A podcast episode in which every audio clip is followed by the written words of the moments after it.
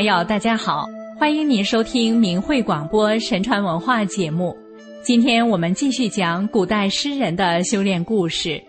上期讲的是颜真卿的修炼故事，今天我们要来讲这个系列的最后一位诗人贺知章的故事。贺知章，字季真，字号四明狂客，是盛唐时期有名的诗人。他与张若虚、张旭、包容合称吴中四士。他的写景诗清新通俗。他和李白是好朋友，他们都是饮中八仙之一。贺知章流传下来的诗不多，收录于《全唐诗》中的只有二十首，其中七首是祭神乐章，三首是应制诗。就是按皇帝的要求写的诗，但仅仅在剩下的十首中，就至少有三首堪称唐诗精品，一直被人们传颂着。他的《咏柳》诗：“碧玉妆成一树高，万条垂下绿丝绦。不知细叶谁裁出？二月春风。”似剪刀，是写柳的精品，特别是“二月春风似剪刀”一句，已成千古名句。他的《回乡偶书二首》，感情真实自然，语言朴实无华，发自心底，感人肺腑。特别是其中第一首。少小离家老大回，乡音无改鬓毛衰。儿童相见不相识，笑问客从何处来。此诗每一个从小学过唐诗的人都能背诵，而其深情厚意却非人人都能完全体味得到。公元六百九十五年。贺知章进士及第，后来官至秘书监。在大约公元七百零六年前后，他与包括张若虚、包容在内的一批江南来京的文人相好，以文辞俊秀名闻上京。天宝元年，即公元七百四十二年时，李白与道士吴云一起在善中隐居。吴云奉皇上诏书进京，李白也因吴云举荐而一同前往。后来被授予翰林供奉。期间，他们拜访了贺知章。李白把自己写的一些诗文给贺知章看，读了李白的《乌栖曲》：“姑苏台上乌栖时，吴王宫里醉西施。”吴歌楚舞欢未毕，青山欲寒半边日。银剑金湖漏水多，岂看秋月坠江波。东方渐高奈勒何？贺知章赞道：“此诗可以泣鬼神矣。”读了李白的名篇《蜀道难》后。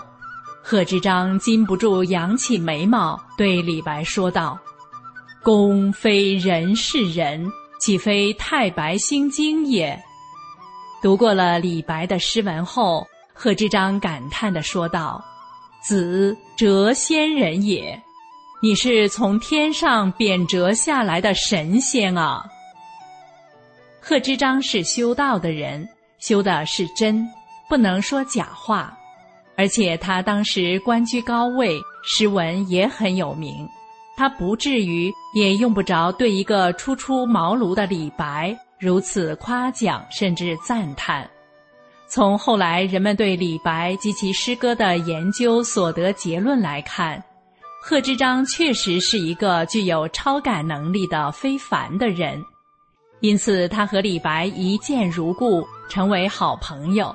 也就是自然而然的事了，而从李白这边来说，知音难得，能够在自己成名之前一眼就看出自己超群出众诗才的人中，贺知章还是第一个。他和李白都极其喜欢喝酒，都是有名的酒仙。大诗人杜甫的著名诗篇《饮中八仙歌》中，第一个就说的是贺知章。知章骑马似乘船，眼花落井水底眠。说他喝醉以后，骑在马上前俯后仰的，就像坐在船上一样，醉眼昏花的掉到井里头，他干脆就在井底睡着了。常人哪怕喝得烂醉如泥，冷水一喷也就醒过来了，他喝醉了，落到井里也醒不过来，所以够得上头号酒仙。这杜甫也真会说话。难怪后来名气很大。关于贺知章修炼的经历，《原画记》一书中记载了这样的一段故事：贺知章在京西宣平坊有住宅，他家对门有一个小板门，经常看见有一个老人骑着驴在那儿出入。过了五六年，再看那老人的脸色、衣服像原来一样，没有变化。也看不到他的家属，询问巷中的邻里，都说是西市卖穿钱绳索的王老，再没有别的职业。经观察，看出他是一个不平凡的人。贺知章经常在空闲日子到王老那里去，老人迎接很恭敬谨慎。他只有一个使唤童子，贺知章就问他的职业。老人很随意的回答，由于和他往来增多，逐渐的更加尊敬，言论也逐渐多起来。于是，在言谈中说了他善于修道炼丹之术。贺知章平素尊信道教，所以愿意拜老人为师。后来，贺知章和夫人拿一颗明珠，自己说是在家乡的时候得到的。珍藏了多年，特地敬献给老人，请求老人给讲授道法。老人接过之后，就把明珠交给童子，让他买饼来。童子用明珠换来三十多个烧饼，并请贺知章吃。贺知章自己心想，宝珠是特意送给老人的，可老人却如此轻用，心里很不愉快。老人已经察觉，说道：“道术可以心得，哪里是在于力争呢？谦虚之心不停止，道术没有理由成功，应当到深山穷谷中，勤奋的、专心致志的探索寻取它，不是世朝所能传授的。”贺知章听了，很是感慨，领悟了老人的意思。拜了老人就离开了。过了几天，老人不见了。贺知章于是请求辞官，入道还乡。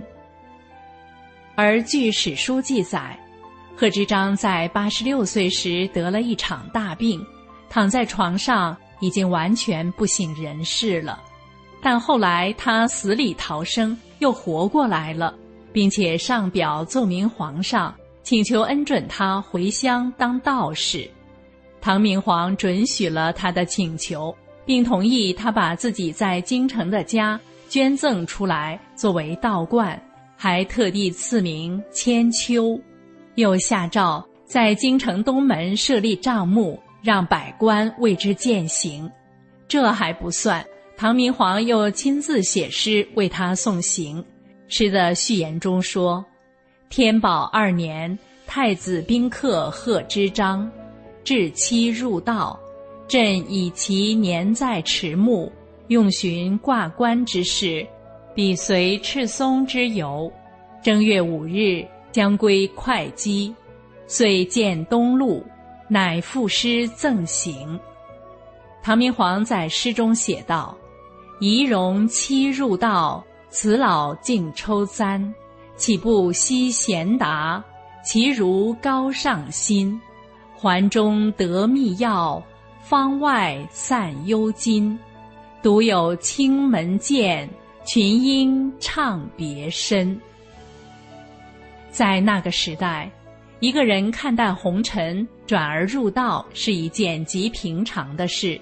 但像贺知章这样，由皇帝亲自出面召集百官为之践行，并且还写诗相赠，以壮形色，就很不一般了。实际上，这在历史上也是一个千古奇观。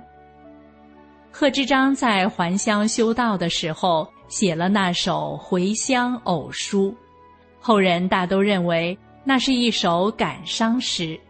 其实诗中的真正寓意却是积极向上的，是感慨自己修道之心太晚，但又终是一个好兆头。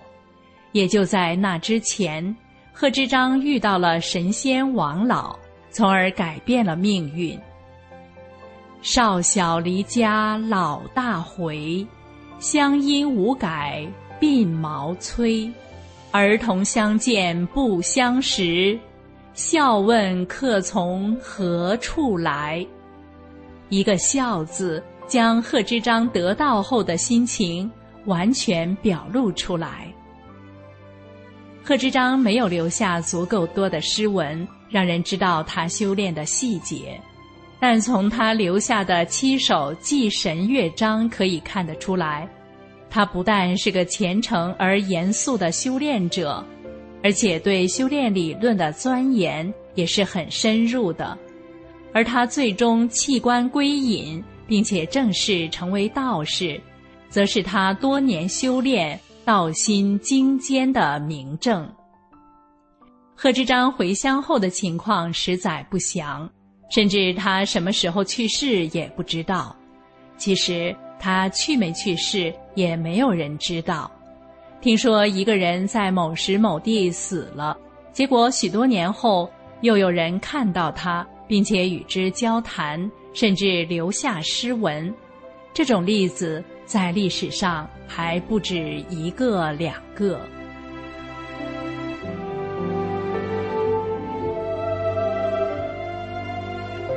好了，听众朋友。贺知章的故事就为您讲到这里，我们这个古代诗人的修炼故事系列到这里就结束了。感谢您的收听，下次节目我们空中再会。